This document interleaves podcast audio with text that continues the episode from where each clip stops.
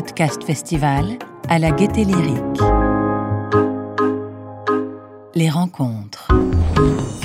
Mathilde, c'était obligatoire d'être dans le podcast?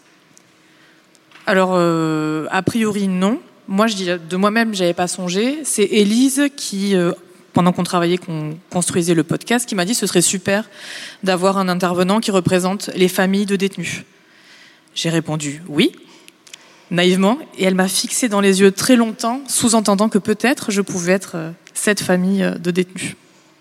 Parce que pour celles et ceux qui ne savent pas, Karim est donc le frère. D'accord? Euh, C'est justement d'être dans le podcast, pour Mathilde, pour, pour, bah, pour toi, c'était, c'est un exutoire ou c'est peut-être un moyen de mieux connaître ton frère? Alors euh, le côté exutoire, c'était déjà réglé euh, depuis euh, longtemps entre guillemets, mais hum, c'était une façon de porter la parole de mon frère plutôt que de mieux le connaître. Mais effectivement, j'ai découvert des choses de sa vie que je ne connaissais pas. Alors, on va juste aborder les aspects techniques, comme ça après on rentrera vraiment dans le système. Il y a un gros, gros travail sur le son. Pour celles et ceux qui ne l'auraient pas écouté, on ne vous entend jamais. Alors, si, on entend Mathilde, mais Mathilde, la sœur, pas Mathilde, la journaliste. Pourquoi est-ce que vous n'apparaissez pas dans les euh, six épisodes? Pourquoi est-ce qu'on ne vous entend pas? En fait, c'était notre condition de départ. C'est-à-dire que quand on a commencé, on s'est dit, et surtout, on mettra jamais de voix off, on mettra jamais de commentaires.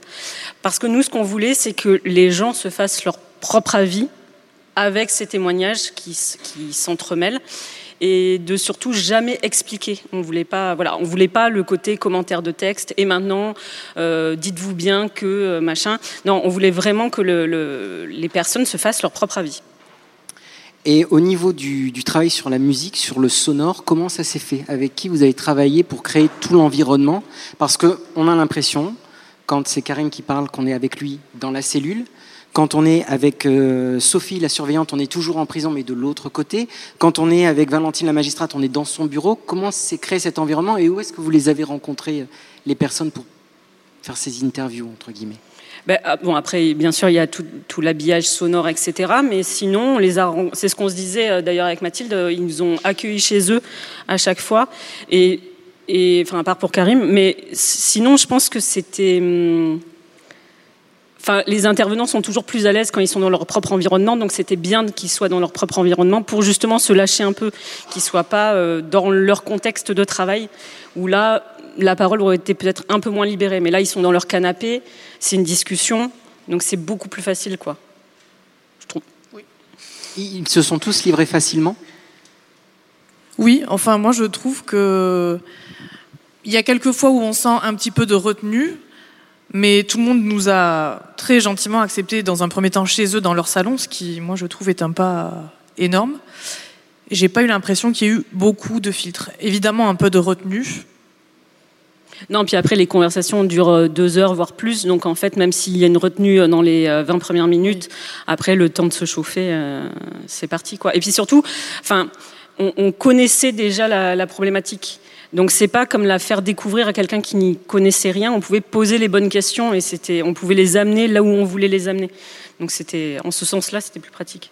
Et les entretiens se sont faits d'un seul tenant Ou vous êtes, vous êtes retourné les voir? Comment, comment Il y a ça que Karim qu'on a fait en deux temps. Sinon c'était en une fois, euh, Ouais. en, en un seul entretien à chaque fois. D'accord. Alors, en revenons-en donc au système. C'est un joli titre. Pourquoi ce titre-là? Et est-ce qu'il a été facile à trouver? Non, il a été très compliqué à trouver.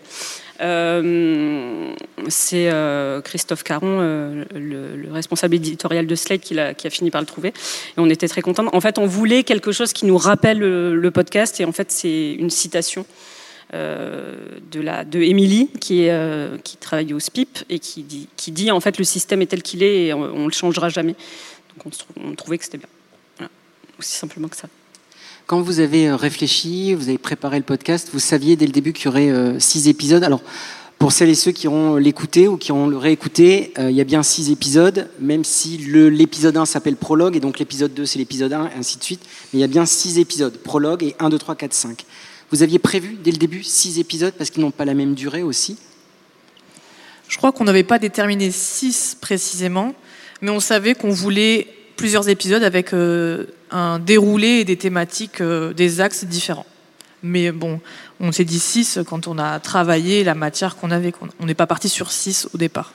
Et puis en plus, comme on le fait de, de façon chronologique, c'est-à-dire qu'on a d'abord l'avant-prison, euh, dans le prologue, l'entrée en prison, ce qui se passe à l'intérieur, le quotidien, et puis ensuite euh, la sortie, etc. Donc c'est comme ça en fait qu'on l'a construit. Alors justement, dans la, la construction, euh, dans les premiers épisodes, on rencontre donc Karim et on rencontre Sophie. Donc Karim est en prison, Sophie pourrait l'avoir surveillée puisqu'elle est surveillante pénitentiaire. Je dis, ça comme ça parce qu'on a l'impression d'avoir deux vies en parallèle qui se côtoient l'une à côté de l'autre, comme s'ils étaient un couple, sauf que Karim est de l'autre côté enfermé, et Sophie est de l'autre côté, elle a la clé. Euh, C'était un but aussi de construire comme ça leurs deux parcours pour ces deux personnages-là oui, en fait, on voulait montrer que leur quotidien euh, était confronté tous les jours, leur rythme de vie, leurs actions ont des influences les uns sur les autres. Euh, mais comme tu disais aussi très bien, c'était chacun d'un côté de la porte. Donc on voulait vraiment montrer ce quotidien partagé et en, qui se croise tous les jours et qui en même temps ne se rencontre pratiquement, pratiquement pas. Justement, euh, est-ce qu'ils ont tous les, euh, tous les cinq écouté le podcast? Oui. Est-ce qu'ils l'ont et, et alors, quels sont les retours que vous avez eus? Sachant que, voilà, quand, vu que par exemple pour Sophie et Karim, c'est mélangé, qu'à un moment Karim dit euh, la nourriture n'est pas bonne du tout, Sophie dit ça, ils ont à manger, mais c'est eux qui veulent pas manger et on jette beaucoup. Quels sont leurs retours? Euh, Sophie a bien reçu et avait hâte de l'écouter, mais j'ai pas eu de retour sur euh, son écoute. Euh, mais je sais que ça a plu à certains de ses proches, mais j'ai pas eu son retour à elle directement. Euh, Karim euh, s'est trouvé euh, vulgaire. Non, et après, je crois que ça a plu à Émilie à Valentine aussi. Oui, oui. Après, ils étaient contents parce qu'on a respecté leurs paroles et que, et que voilà, il n'y avait pas de piège en fait. Et je pense qu'ils étaient aussi contents d'entendre les autres intervenants et de se dire qu'ils s'inscrivaient dans un tout. Parce que même si Karim a dit ça, enfin, il était content du, du résultat, quoi. Alors, justement, ils s'inscrivent dans un tout. Quand on écoute les premiers épisodes, il y a une violence qui est sous-jacente, qui est sourde, qui est insidieuse, et elle n'apparaît que dans l'épisode qui s'intitule Terrien, qui est un titre euh, qui est pour moi très fort, très brutal. Pourquoi est-ce que vous avez entendu cet épisode-là pour parler de la violence en prison? En fait, on voulait hum, accompagner Karim euh, dans l'entrée de la prison et, la vie qu'il allait avoir à l'intérieur.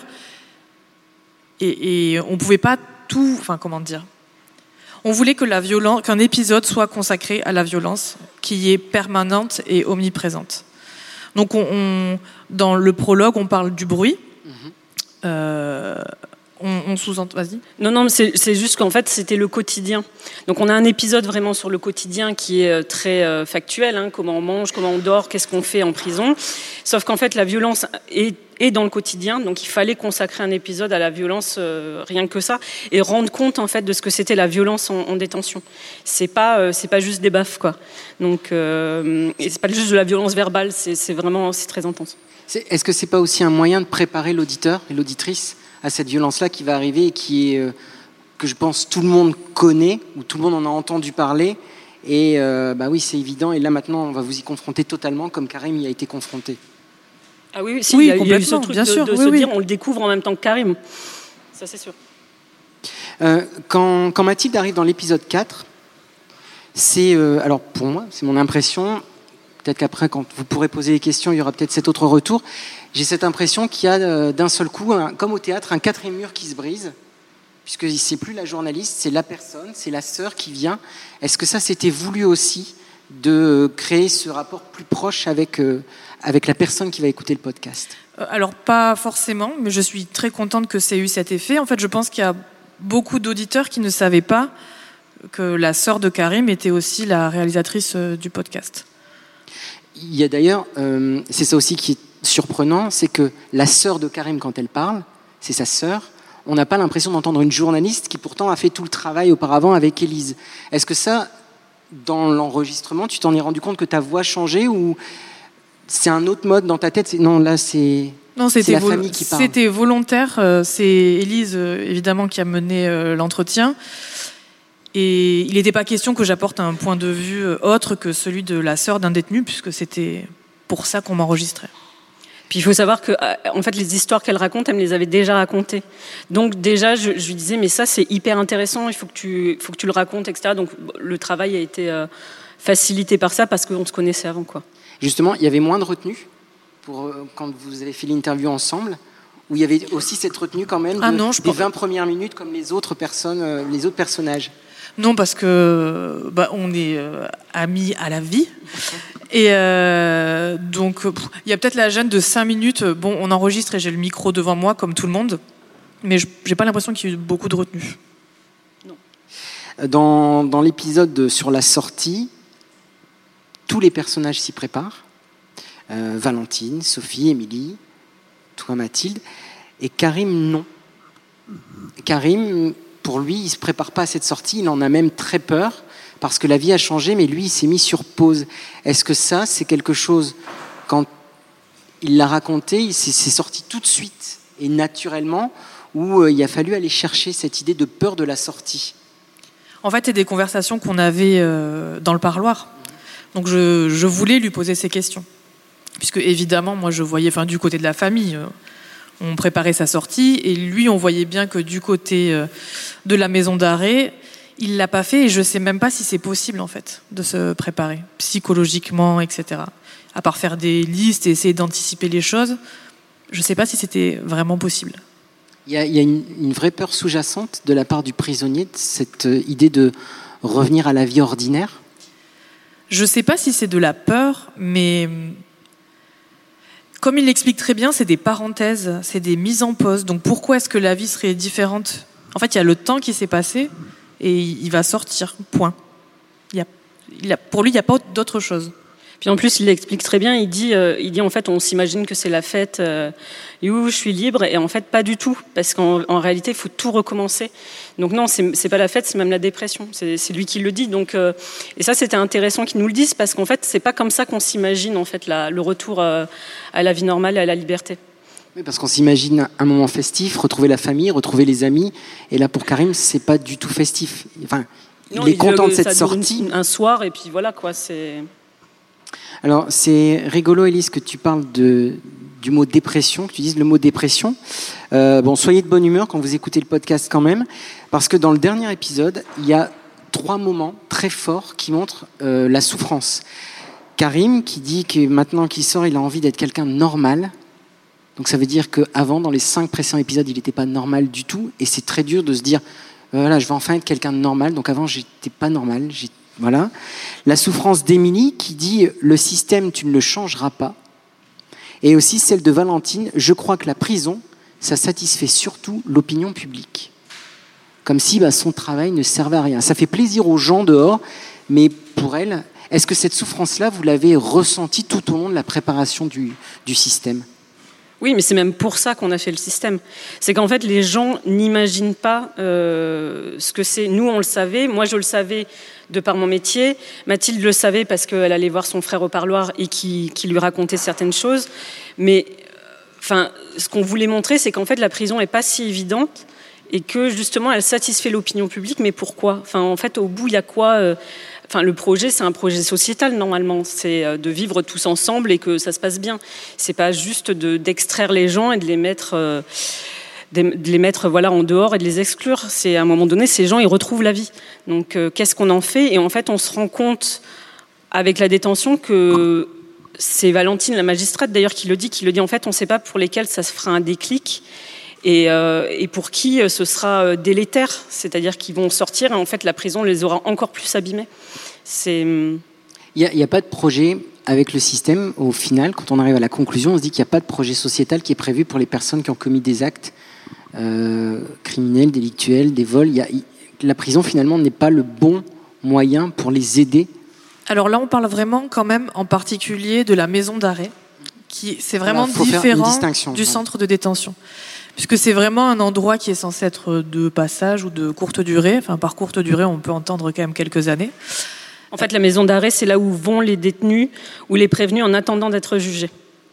Et ça peut durer des années. Et le centre de détention, c'est là où ils vont pour purger leur peine. Et là, ils sont potentiellement, enfin normalement seul par cellule, et pas à trois avec un matelas au sol dans 9 mètres carrés, par exemple.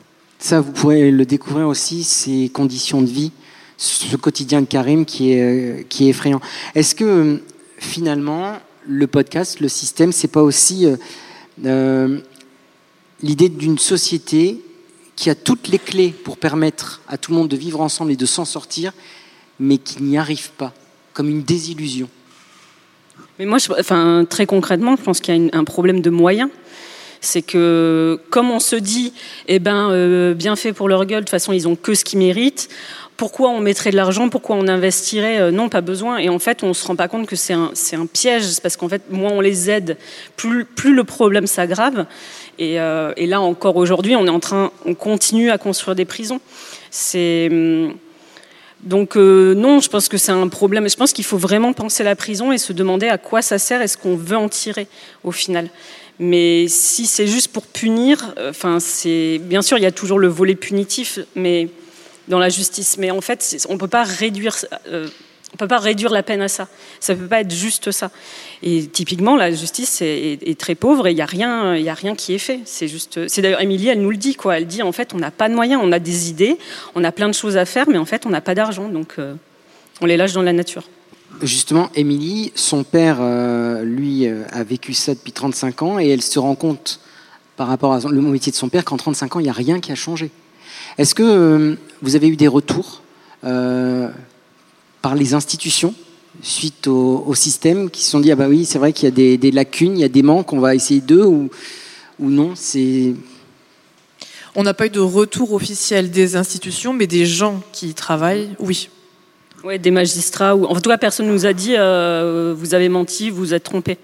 Donc euh, oui ils ont tous constaté le, oui, oui, la- oui, la- on- ils savaient qu'on racontait pas n'importe quoi. Dans la préparation du, podcast, il y a une question. La prison peut-elle rendre les hommes meilleurs aujourd'hui? Donc par les hommes, moi j'entends les hommes et les femmes. Est-ce que vous avez trouvé la réponse à cette question à la fin? Alors, euh, si on regarde nos voisins euh, des pays euh, du Nord, par exemple, il y a de moins en moins de prisons, elles se ferment, puisque le système est radicalement différent du système français. Il y a de l'argent qui est investi euh, euh, pour juste euh, le, niveau de vie, ils sont un par cellule, il y a un vrai travail qui est fait sur la réinsertion, etc. Et les prisons ferment, et il y a un taux de récidive qui est très bas. Donc, c'est plus un système sans voilà à réfléchir que dire la prison. je peux pas. Oui, et puis en plus, euh, chez nous, on a, un vrai sujet autour de la récidive. C'est euh, notamment avec Sarkozy qui avait mis ça sur le tapis. C'est vraiment, euh, dès que quelqu'un recommence, mais même un menu larcin, on va dire ah ben vous voyez, il aurait pas dû être dehors. Et je, pense qu'il faut aussi arrêter avec cette idée que qu'on peut avoir zéro crime. C'est absolument impossible. Enfin, c'est c'est voilà, c'est une belle ambition, mais ça n'existera pas. Donc à partir de là, euh, Ça pourrait être l'idée d'un autre podcast, d'autres sujets par la suite. Vous avez déjà réfléchi à ce que vous ferez après le système ou euh, voilà, on a traité la prison, on va aborder un autre thème maintenant. Sinon, je passe à une autre question. Vous en faites pas. hein, non, non, oui, oui, on y a, on y a, on est en train d'y réfléchir pour euh, une saison 2, mais euh, je pense que la prison, on, a montré ce qu'on voulait montrer, euh, mais bien sûr, il y aurait, encore plein de choses à dire, et, voilà. Quand on écoute le podcast, comme vous n'êtes pas présente, on n'a pas l'impression d'être dans un documentaire parce qu'il n'y a pas la voix off. C'était important pour vous.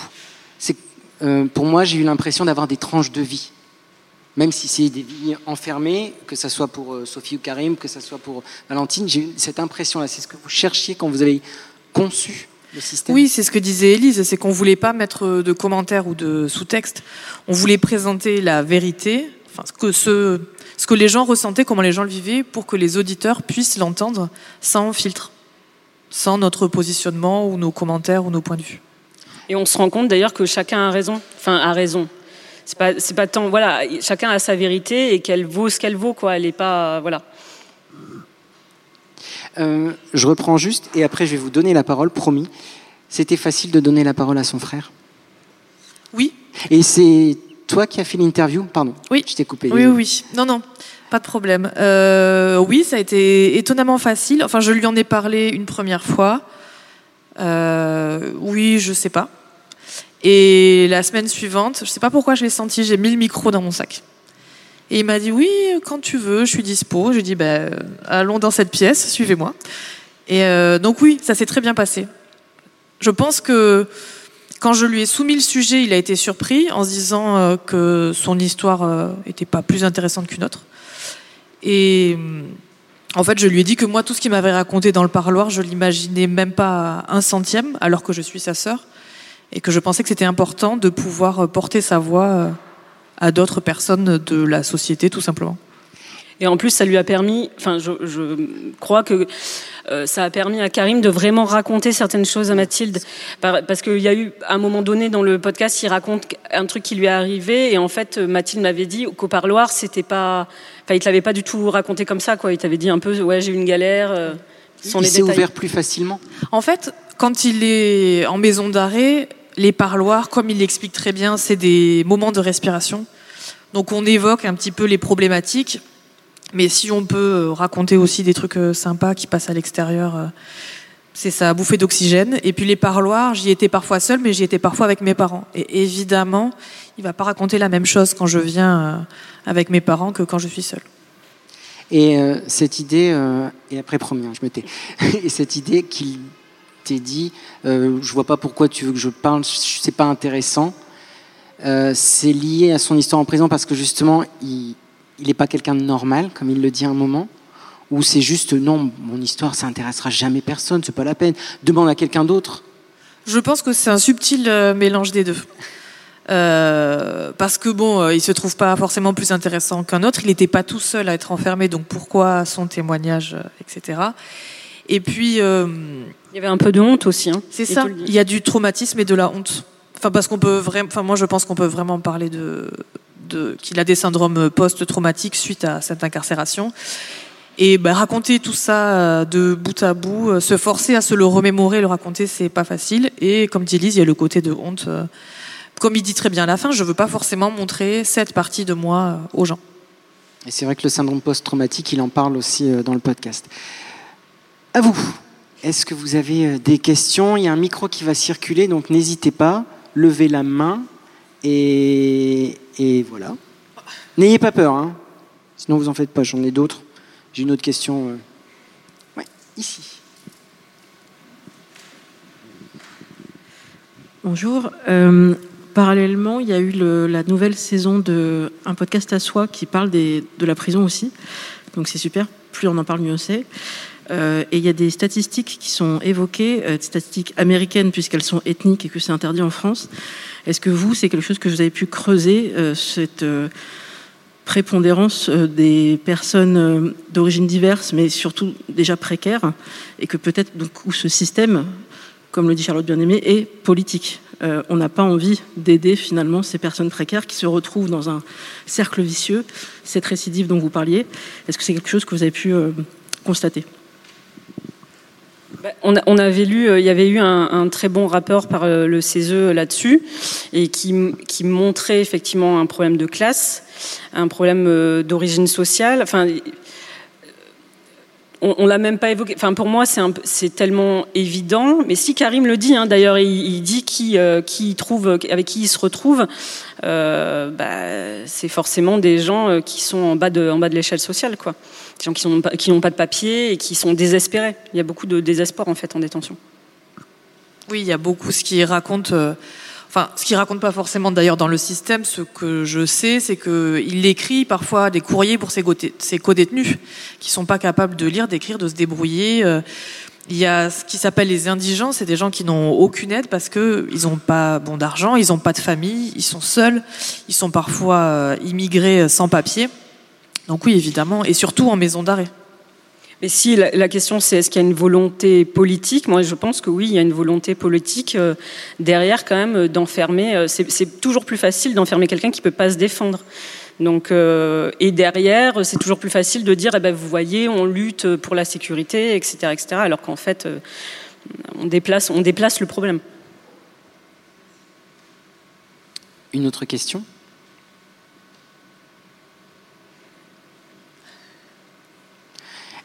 Je vais en poser. Ah ben voilà. Moi, j'ai une question par rapport à l'accès du coup à la maison d'arrêt. Est-ce que ça a été simplifié en termes d'autorisation pour enregistrer le fait que vous fassiez partie de la famille? Ou enfin voilà en termes de temporalité comment ça se passe euh, tout ça? Parce que je me dis que ça doit pas être si simple que ça d'enregistrer en maison d'arrêt euh, du point de vue de l'institution qui accepte en fait ça. Alors effectivement, ça n'a pas l'air simple. Du coup, on a un peu triché. J'ai tout simplement attendu que Karim sorte de détention pour pouvoir faire les entretiens. En, fait, c'est très compliqué euh, vis-à-vis de l'administration pénitentiaire. C'est-à-dire qu'on peut, on peut y rentrer, mais c'est un peu aléatoire. Et, euh, y rentrer, je pense, euh, de mon point de vue, pour écrire, c'est pas la même chose que de rentrer avec un micro. Donc, on s'est facilité la tâche en se disant, mais en fait, c'est pas forcément ça qui nous intéresse. Tout ce qu'on veut, c'est le, témoignage et que les gens surtout soient libres de parler comme ils veulent. Donc, on n'est pas rentré en maison d'arrêt.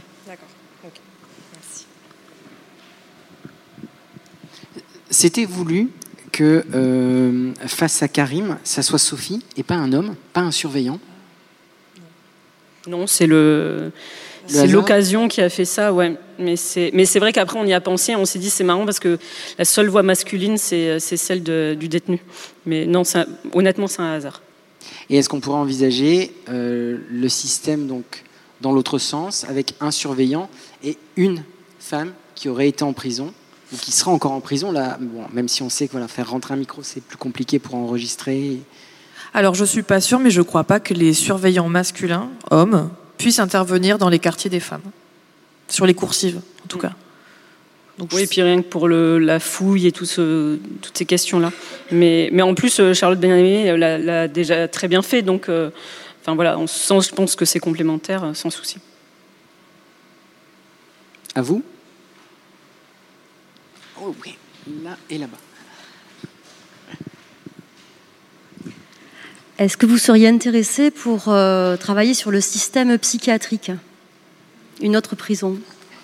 Ben Oui, parce qu'on en, a déjà beaucoup parlé. Enfin, moi, en plus, c'est un sujet qui, m'intéresse énormément.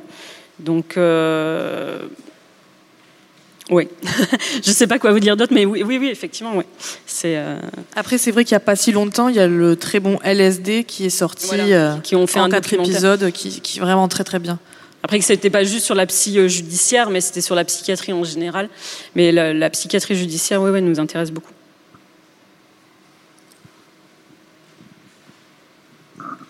Est-ce que vous avez, est-ce que vous êtes interrogé sur pourquoi on voulait, enfin pourquoi c'était aussi difficile de faire rentrer un micro en prison? Enfin moi j'ai du mal à comprendre. ils ont peur de quoi en fait? Est-ce que c'est parce que c'est un système administratif extrêmement lourd? Enfin c'est pourquoi en fait? Pourquoi ils ont peur du micro en prison? Bah, déjà pour ce que vous dites, c'est-à-dire que c'est un système administratif euh, extrêmement lourd.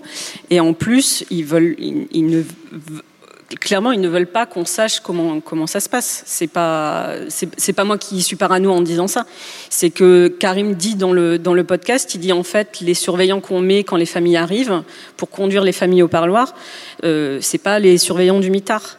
C'est on va mettre des surveillants bonne ambiance, euh, etc. Donc euh, il y, a quand même une volonté de ne pas montrer ce qui s'y passe et de typiquement le mitard, ça c'est un, un, sujet. Alors en fait c'est quand, quand les détenus se bagarrent ou qu'il se passe quelque chose, on va les isoler encore plus et on va les mettre dans une pièce euh, limite à l'eau et, au pain, quoi, au pain dur. Euh, et ce que dit Karim, c'est que c'est une, torture. On, torture les gens là-bas. Et, j'ai eu d'autres échos de, de pareil d'ex-détenus qui m'ont dit qui m'ont dit la même chose. Donc euh, il y aurait un travail, il y aurait une autre enquête à faire là-dessus, je pense.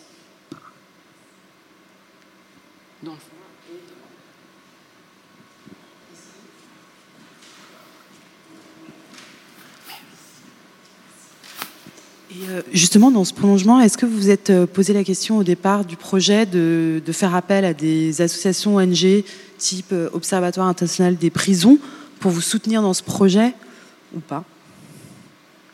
Non, moi je les avais contactés un peu, mais bah, déjà ils ont un très bon site qui est très très riche et, et, plein de plein de sources. On n'a pas eu besoin spécialement, mais on sait que c'est un bon un bon pilier quoi. si on a besoin. Ah non, non, on n'y a pas pensé. Bonjour. Moi, j'ai une question pour Mathilde. Comment on recoupe le témoignage de son frère euh, quand on est si proche du témoignant euh, Comment on fait pour garder ses réflexes de journaliste et pour vérifier ce qu'il nous raconte? Euh, en fait, euh, il y a plein de choses qui se passent et ce qu'il raconte est tellement violent que si je veux l'écouter jusqu'au bout et si je veux bien poser mes questions, je suis obligée de prendre du recul et de pas être euh, sa sœur euh, qui a grandi avec lui et de vraiment recueillir son témoignage comme j'aurais recueilli le témoignage de n'importe qui d'autre. Et en fait, ce qui a été difficile pour moi, c'était le montage. C'était réentendre seul vraiment ce qu'il racontait. C'est pas que j'avais un filtre pendant qu'il me parlait, c'est juste, je pense qu'il y a une protection et une façon de prendre euh, du recul. Justement, là, là, tu dis sur le montage de réécouter seul. Vous n'avez pas fait le montage ensemble ou- Si, si, Ah. bien sûr. Mais c'est à, réécouter a posteriori voilà, a posteriori et vraiment être concentré dans euh, ce qu'il est en train de raconter, tout simplement, les échanges euh, qu'on peut avoir entre les, entre les personnages. euh. Après, si la, la question c'est en termes journalistiques de sourcer, c'est qu'en fait, euh, euh, des, témoignages d'anciens détenus, on en a eu d'autres. euh, on sait comment ça se passe. Ils racontent pas un cas isolé. Oh là là, il m'est arrivé quelque chose de complètement fou. Ils racontent en fait un quotidien et qui est confirmé aussi par les professionnels. Je veux dire, il n'y a pas que quoi. On a d'ailleurs l'impression que chacun est aussi dans une vérité, la sienne. Je reprends l'exemple, par exemple, de Valentine qui dit, euh, qui explique, pardon, les magistrats font tout pour que l'accompagnement se passe bien, et quelques secondes après, Sophie, la surveillante de prison, qui contrebalance, euh, elle peut pas dire ça des surveillants, et elle peut pas dire si les surveillants et les systèmes font bien leur boulot. C'est elle qui le dit. C'était aussi une volonté de toujours dire, voilà, il y a une vérité qui vous est proposée, mais attendez, on peut contrebalancer par ça, et donc il faut continuer à creuser, continuer à écouter tout le monde et bien leur donner la parole. Bah, c'est la confrontation des points de vue. C'est euh, pour ça qu'on a voulu aussi préciser qu'en fait ils ne se connaissaient pas, ils s'étaient jamais rencontrés, parce que parfois on peut avoir l'impression qu'ils sont tous dans la même pièce et qu'ils sont euh, tous en train de parler chacun leur tour, alors que, que pas du tout. Ce ce que j'expliquais au tout début avec ce travail entre Karim et Sophie, on a l'impression qu'ils sont l'un en face de l'autre, chacun juste séparé par une grille, enfin une porte fermée. Là-bas.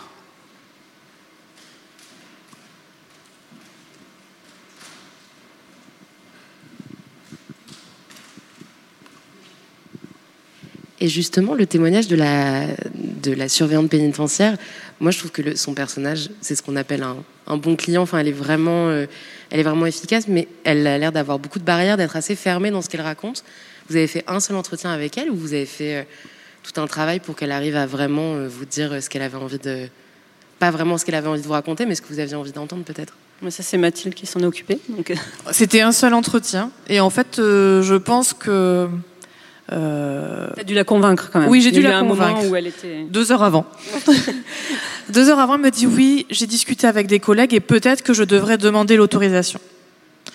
Et donc là, bon ben, je, je lui ai, expli- je lui ai rappelé déjà que c'était parfaitement anonyme et qu'on venait, qu'on parlait pas de l'endroit où elle travaillait et qu'on venait pas chercher quelque chose de précis autre que son expérience et son ressenti.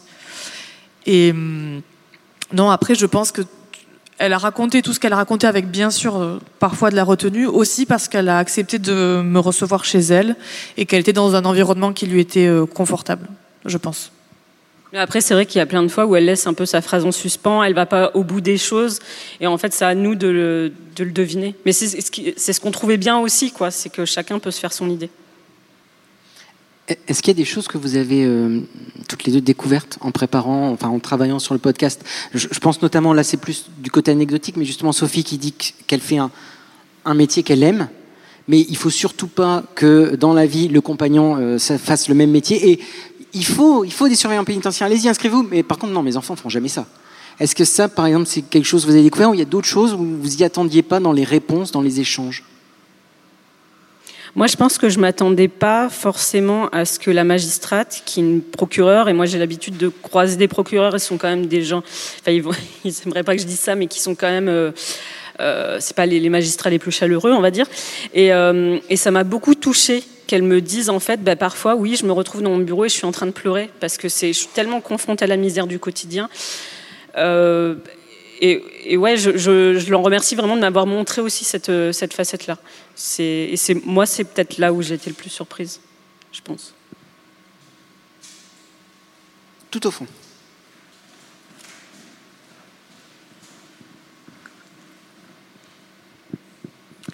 Euh, moi, je voulais savoir, euh, depuis le début de l'année 2021, on a vu énormément de publications de podcasts sur le thème de la prison, justement.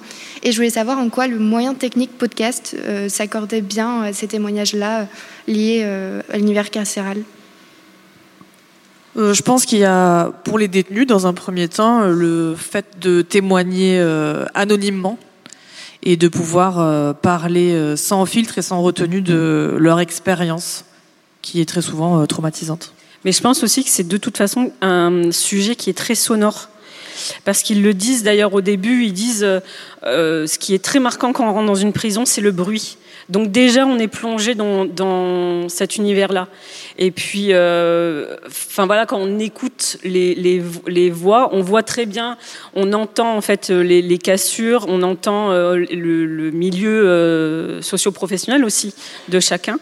Et, et c'est ça qui est intéressant, ou les accents, etc. Donc, euh, enfin, moi, je l'aurais jamais envisagé autrement que par le son, honnêtement.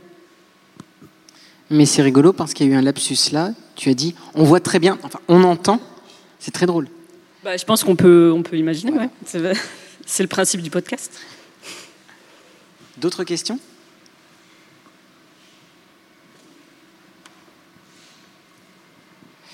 Je voulais revenir sur une phrase de, de Valentine. La prison, c'est euh, la moins risquée comme peine à prononcer. Les autres peines, c'est le risque d'entraîner la récidive avec les peines d'aménagement, les bracelets, etc. Est-ce que là, elle n'a pas pointé du doigt les limites du système, justement, en disant c'est la moins risquée des peines? Ben, on en revient toujours à ce que l'opinion publique va pouvoir dire. En fait, ils ont quand même une pression euh, vis-à-vis de l'opinion publique. C'est-à-dire que si jamais ils se retrouvent confrontés à quelqu'un qui a été un peu mêlé à des affaires judiciaires et qui soudain récidive, c'est sur eux qu'on va taper en premier. Et on voit d'ailleurs euh, euh, dans les médias, etc., les politiques parlent énormément de la justice, ce qui, moi, me fait à chaque fois bondir parce qu'on on sent bien qu'en fait, ils ils- soit ils sont jamais rentrés dans une, dans une prison, soit, mais, typiquement, ils sont même jamais allés voir un procès. Euh, combien de fois on entend euh, dire que la justice est, laxiste? C'est vraiment, allez-y, allez une journée au palais de justice et revenez me dire que, la justice est laxiste. Il n'y a pas plus faux que ça. Donc, euh, ça, les magistrats, ils le savent, ils en ont conscience, mais ils peuvent pas lutter contre l'opinion publique et ce que les gens pensent savoir. Donc derrière, eh ben, bah ils ont, qu'est-ce qu'ils font? Bah, Ils se disent bon, bah, là au moins, je sais qu'il va rien se passer avec euh, telle personne, mais leur métier, dans leur métier, ils sont obligés de prendre le risque quand même, de temps en temps, de faire ce que dit Valentine, le pari de l'humain, et de se dire euh, allez, on va, on va y croire, là, il est sur la bonne voie. euh. Mais le, risque zéro n'existe pas, quoi. Est-ce que justement les médias n'auraient pas aussi un rôle à jouer pour permettre aux magistrats de donner cette image qui est pas, bah de toute façon la justice ne fait rien, euh, il ou elle n'a pas été condamné correctement, de toute façon s'il a recommencé c'est normal. Est-ce qu'il n'y aurait pas quelque chose aussi, puisque on est, on est à six mois d'une présidentielle où un des thèmes va être la sécurité. Donc là c'est aussi le, podcast, le système arrive au... Enfin, il était déjà là avant, donc il va en- encore avoir peut-être des résonances plus fortes.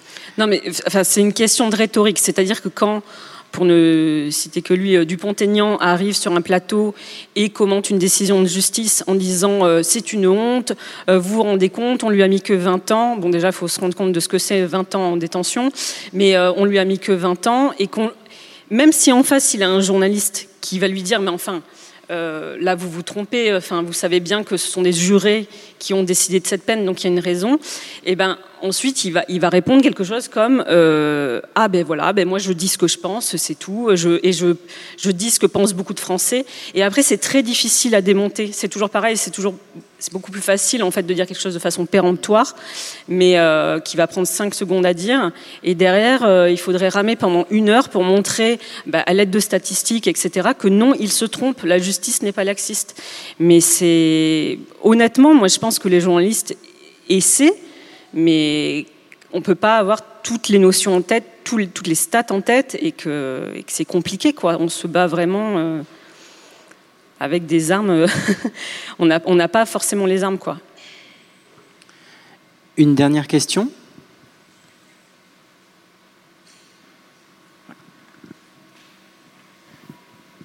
Euh, oui, moi je voulais savoir si vous connaissiez la- l'association qui s'appelle Genepi et qui s'est dissoute euh, il y a quelques mois, je crois, euh, après des années euh, de soutien euh, des personnes carcérales. Et si vous la connaissez, je voulais savoir euh, ce que vous en pensez, notamment de sa dissolution.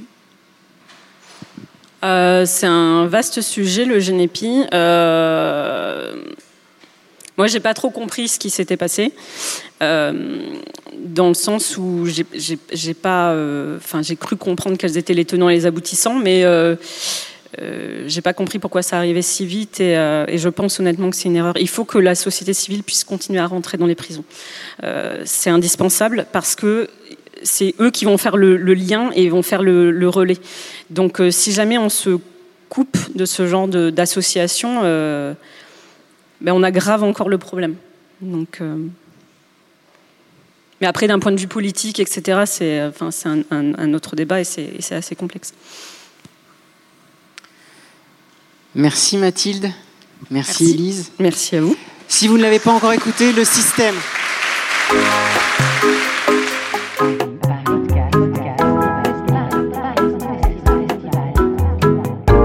Paris Podcast Festival à la Gaieté Lyrique. Les rencontres.